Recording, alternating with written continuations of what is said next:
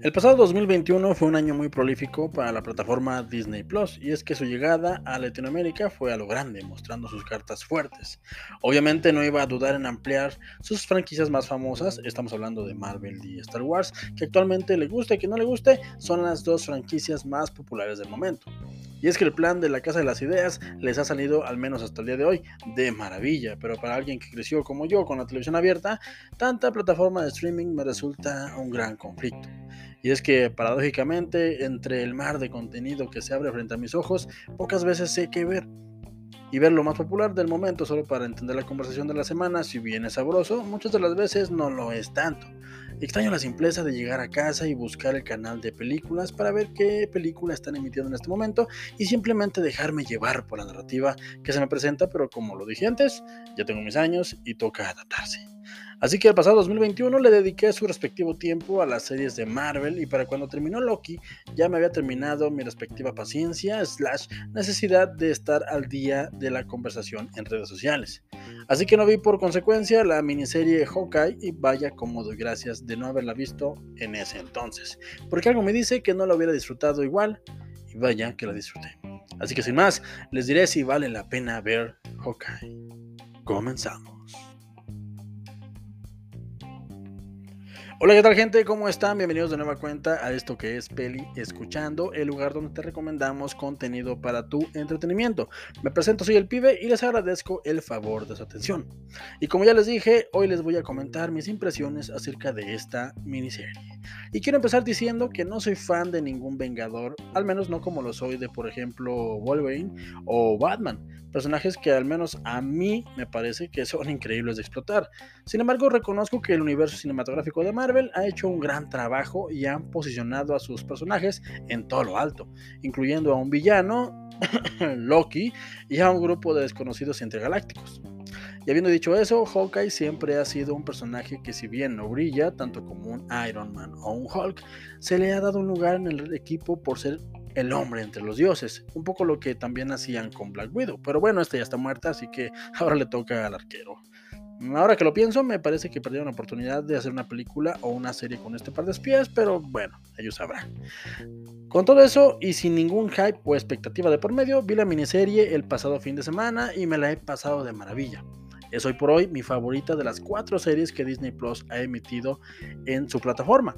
Y no porque sea la más espectacular ni la más ambiciosa, mucho menos será la que pinte un antes y un después en dicho universo, pero justo ese desenfado y esa libertad de no tener que cumplir una agenda, dada la naturaleza del personaje, es lo que la hace tan disfrutable tan ligera y a la vez tan entrañable. Y es que aquí no tenemos a un hechicero rompiendo reglas o a un dios vagando entre universos, ni mucho menos el honor de los Estados Unidos en nuestros hombros.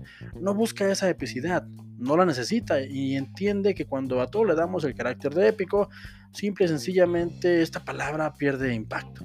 Y eso es lo que a mi ver le aqueja a esta fase 4.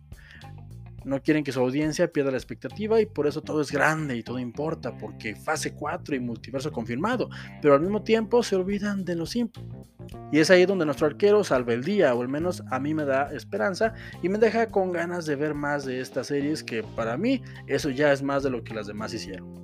El relato es simple, Kate Bishop, interpretada por Hailey Steinfeld, es una admiradora de Hawkeye y se ha preparado toda la vida para ser una heroína y que por azares de la vida y conveniencias del guion, obviamente se ve involucrada con su ídolo Ojo de Halcón y deberá ayudarlo, aunque no quiera, a resolver unos problemas que en un principio ya ocasionó para que él pueda regresar a casa para Navidad. Obviamente lo logran, obviamente se hacen amigos y claro, dejan todo listo para una continuación. Como mi serie navideña es cumplidora. Y es más, la serie dista de ser perfecta, pero es divertida y desenfadada.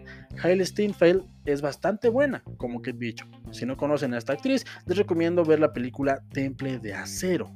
De una vez les digo, de nada. Jeremy Rayner, como siempre, es muy competente y si me preguntan, demasiado gruñón, pero entiendo la relación de pareja-dispareja en esta serie.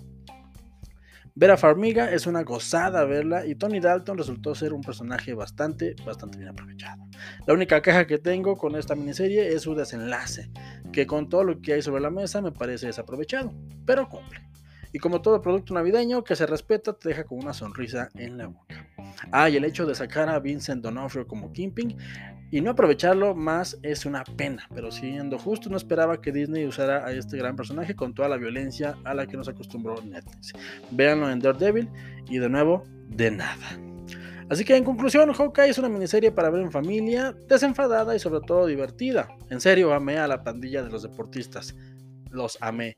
Así que si no la han visto, véanla y déjense llevar.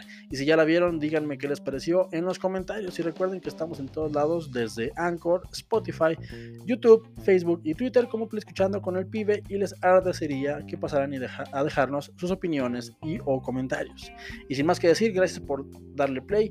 Y recuerden que no importa lo que yo les diga, lo que importa es que ustedes se formen su propio, su propio punto de vista. Hasta la próxima.